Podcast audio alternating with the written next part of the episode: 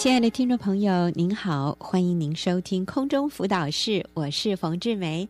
今天我继续请卓怡君姐妹跟我们分享给孩子一把成功的钥匙。那怡君之前跟我们分享，这个成功的钥匙是父母亲的陪伴，还有父母亲示范出正直的品格，能够帮助孩子一生有那个成功的基础。所以今天我继续请。怡君来跟我们分享，怡君你好啊，听众朋友大家好，冯姐好。是，那在正直的品格这个部分，你还有什么样的例子可以让我们父母亲能够印象更深刻的吗？嗯，哦，上个礼拜提到我先生的工作上面，嗯，有常常有一些高学历、高成就的人，嗯，可是他们却在。正直诚实这方面过不了关，嗯，对，所以我们夫妻就是非常看重这一块，嗯，对孩子的培养，嗯，那记得两千零九年的下半年开始，我现在在工作上就面临很大的挣扎。他的身心陷入极痛苦的状态。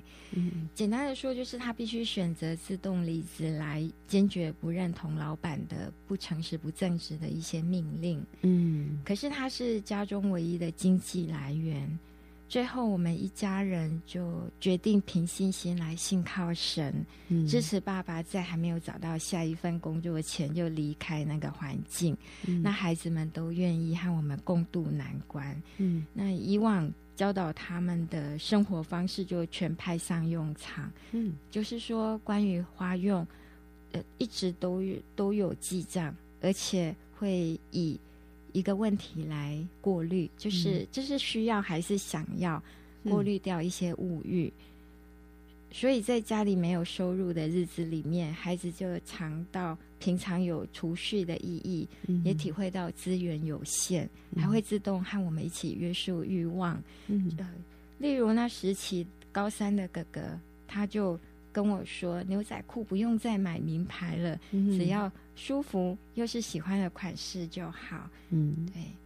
那孩子们就看到爸爸以诚实正直优先于赚取所得。是，嗯、所以其实你们家也付了一些代价，是就是为了持守这个正直，持守对得起自己的良心啊、呃，为了跟上帝可以交账。那你们愿意付一些代价是不舒服的，是但是好值得哦。对，我相信对你的孩子是这么棒的一个示范，就是我们可以不要赚钱，但是我们不能做亏负我们自己良心，或者是与我们的价值观相违背的这些事情。所以，虽然感觉上好像是全家一个比较困难的，那个维持了多久？因为一年四个月哦，四个月啊！哦，好，四个月的时间，但是，呃，对全家其实都是一个非常好的一个经验。对，但是当初决定这样过的时候，是不知道会有多久，对，可能是四年呢，对不对？哈，好，是是，所以。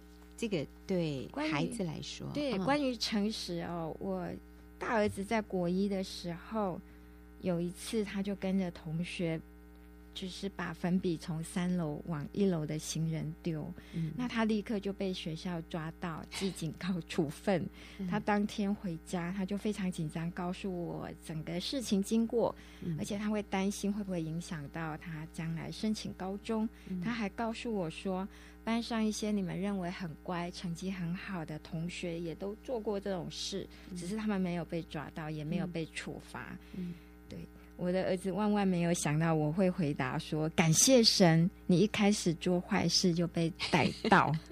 如果你做坏事没有被立刻逮到的话，那么再做下一次坏事的可能性就大大提高。嗯，今天你只要做小小的坏事，就马上被发现，得到应有的处罚，这样就帮助你敬畏神。嗯，那让你知道说，神无时无刻都在你周围保护你，而且他知道。”嗯，你做些什么事？所以妈妈好高兴你在做坏事的第一时间就处理这些问题。嗯，后来我儿子也很乐意在别人看不见的地方，那他就勇敢为自己的行为负责。嗯，真好。其实我认识一位姐妹，她的儿子也因为之前有犯法哈，应该是就是勒索啊，讨债，然后用可能是有一点暴力勒索怎么怎么样，然后就被判，呃，要就是今年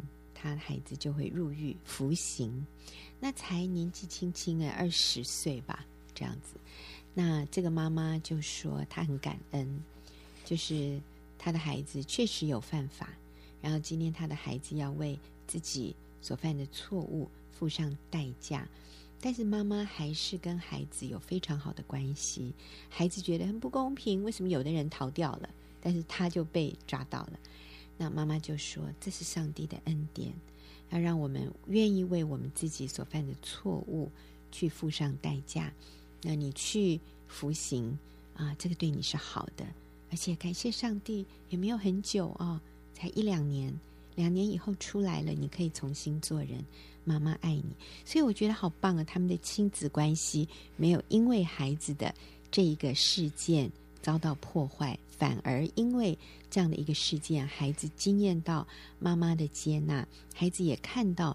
妈妈对于真理的坚持，所以她也没有带着受害者情节要入狱服刑。这个妈妈是很坦然帮助孩子接受这个法官的判决啊，我觉得是好美的一个示范。所以我们的孩子就算犯错了，我们仍然能够帮助他继续持守这个正直的重要的生命品格。嗯，对，所以。这个，所以这个诚实正直、过没有隐瞒的生活，就是当试探来了，我们能够将个人的获利都看作避席，嗯、然后选择上帝喜悦的圣洁为标杆，嗯、有力量来拒绝不诚实、不正直的事。那这些试探很可能只是小小的，人家多找钱给你，你会不会主动归还？嗯，或者是。会不会叫小孩子躲在车子椅子底下，减少入园的门票费？哦，是，还有这一招。对，所以当孩子从小开始一有不诚实就要处罚，嗯，反而不要说因为成绩才艺学得慢或不好来处罚他们。嗯嗯，对对，所以我们处罚孩子的时候，我们要知道。这件事情该不该处罚，值不值得处罚？所以刚才怡君的意思是说，如果是在品格上面的问题的，我们应该处罚；但是如果是在这个能力的表现上，如果表现得不尽理想，这个是不需要处罚的。所以成绩不好啊，这个这个上台演奏呃错了一个 note，或者是这些其实不是最重要的。但是撒谎哦，作弊。偷东西、翘课啊，男女关系不圣洁，那其实这些才是更重要的，我们需要处理的。好，那还有没有什么是我们需要给孩子成功的钥匙？就是第三把钥匙，嗯，嗯，改变我们的话语，嗯，就是改成赞美、鼓励和肯定孩子。那我的大儿子在七八岁的时候，有一次和小他一岁多的妹妹聊天，居然说。妈妈像法利赛人哦，上次说妈妈像宾拉登，这次妈妈像法利赛人，真是会比喻。他的话让我很震惊，是因为法利赛人是圣经中有权势、只做表面功夫、批评别人、表里不一致的人。嗯。嗯我恍然大悟，原来我一直没有接纳上帝造他的样式，嗯、只想把他塑造成我心中好儿子的模样。嗯、我用一大堆规定要求他做到妈妈的标准，嗯、所以我整天只看到他做不到的部分，嗯、就很忙着要纠正他了。因为他从小就是那一种，嗯，常常因为上课不专心读书。不呃不认真，被老师告状不断的小孩，所以我总是对他没信心、担心、不满意，处处挑剔他。嗯，所以儿子这一句“妈妈像法利赛人”，就让我觉得他说的没错。我这位妈妈也很有问题，很需要成长。所以我就开始呃留心的在妇女小组当中学习，不放大孩子的缺点，还积极赞美孩子。嗯，对。虽然每个孩子都有需要改进的一些生活习惯、待人处事态度，即使是让你很头痛的孩子，我相信他也有优点哦。我们休息一会儿啊，继续回来听怡君跟我们讲这个，即使孩子让你头痛，你还是可以找到他的一些优点哦。好，怡君，请你继续告诉我们。有一个下雨天，我回家前才发现啊，没有带钥匙，我就打电话给大儿子，问他说：“你出门了吗？”嗯，真可惜，他才刚到学校，可是他竟然说要我现在回家帮你开门吗？哦，哦，他真的是脾气好的一个 gentleman。嗯哼，对。所以每个孩子都有值得我们去赞美的地方。嗯，所以你这个重点就是说，即使在某些方面有问题，嗯、但是你仔细去观察，他还是有很多的优点的。对，嗯，是。孩子需要确定父母对他很满意，嗯，他也才有力量改进缺点。所以我们。就用心的来练习，积极赞美孩子，嗯，代替过去总说孩子你这里不好，那里要改。嗯，那我们的方法可以是口头赞美，或用写的，甚至可以从原来所认为孩子的缺点上去找出我们所忽略，嗯，那确实值得赞美的地方。所以在这里给孩子的那个成功的钥匙，就是要赞美。对，在他所做的好、做的对的事情上，我们一定要去用话语来肯定他。是，例如一个动作慢的孩子，嗯嗯、呃，我们可以看到他是仔细考虑、嗯认真尽责的特质。嗯，那一个意见多的孩子，哎，我们可以看到他是个充满自信、他点子很丰富、很有创意、嗯、又很会表达意见的孩子。嗯。他很有领导能力哦。通常 你不要觉得很烦，他怎么意见那么多？其实这样的孩子，他们是天生的领袖哦。对，充满影响力。嗯，所以我在文具行就买了一些漂亮可爱的信纸，那这些也都很便宜。嗯，那 push 自己一定要持续写写给孩子赞美、鼓励、肯定的话。嗯，所以我在电脑上要开一个 Word 档。嗯，虽然不是天天写，但 Word 记录着上一次的时间，让我可以警醒我多久没写了，嗯、自我鞭策这样。对，当然我会把握孩子面对一些大考啊、困难啊、压力啊、伤心的时刻、嗯、啊，甚至有时候我有一点灵感，我也赶快短短的写信给孩子，嗯、然后印出来放在他们的书桌。女儿还会回信哎、欸，哦，对，他说。应该是我要赞美、感谢、肯定妈妈，谢谢你为我们做这么多才对呀、啊。嗯，那我两个儿子也都会收集这些信，摆在明显的地方。那甚至大儿子也内化这种做法。他当爸爸工作遇到瓶颈的时候，他就持续三个月，天天写卡片。赞美、感谢、鼓励爸爸，嗯，就是这样一盒，嗯，对，那我一盒哦，对，爸爸有一盒卡片，对，哇，那这个爸爸要一生珍藏哦。对，有一次找不到，他好急哦，感谢主找到了。那我来读一则我给孩子的短信哈，我写说：“Dear 哥哥，嗯，上了国中后，我想到你以前很棒。”当时妈妈还要照顾小弟，比较忙。你不但自己把功课负责好，对妈妈有时较为无理的要求，仍然善良回应，真是谢谢你，亲爱的妈妈。嗯，那另外我也读这个大儿子给爸爸的小卡片，嗯、第一第一张他写：“Dear 爸爸，谢谢你昨天陪我算数学，知道你的时间蛮宝贵的，感谢你花在我身上。”愿神顾念你的工作，带领你经过每个试炼与心。然后第二则是第二爸爸，义人必在耶和华的道路中行走，罪人必跌倒。加油，神必会带领他孩子前面的道路。拜与心。那我看中的是每一张都好感人哦。那我就 忍住不去纠正他在每一张上面的错字。他那时候已经是一个高三的大男生，啊啊、可是写卡片里面还是会有错字哈。哎，各位妈妈，这个也真的是我们常常会疏忽的。其实孩子可能他做九十分，然后我们就看到那十分怎么会有错呢？然后我们就去纠正他错的那十分，其实是让孩子很挫折的。啊、我我以前真的是犯这样的错。其实我孩子写作文真是写得文情并茂，可是呢，我就会立刻用红笔圈出他的错字，你知道，所以他一拿到那个作文的时候，他看到的是妈妈就在上面批的那个错的那个写错的字。而好像我也都是先告诉他，你这个字错了，那个字错了。学英文的时候，是我去纠正他的发音，而不是说哇，我觉得你的英文好有进步。我是先去告诉他他错在哪里。那这个真的是我当年所犯的很多的错误。我就是缺乏像怡君这样的小组长啦。我那时候缺少一个。学员妇女小组啊，来来这个来纠正我，来帮我看到我自己的错误。所以其实我的孩子也受了很多的委屈啊，很多的亏损，在那个阶段。那今天当我明白这些真理的时候，我看到很多妈妈真的是超越当年。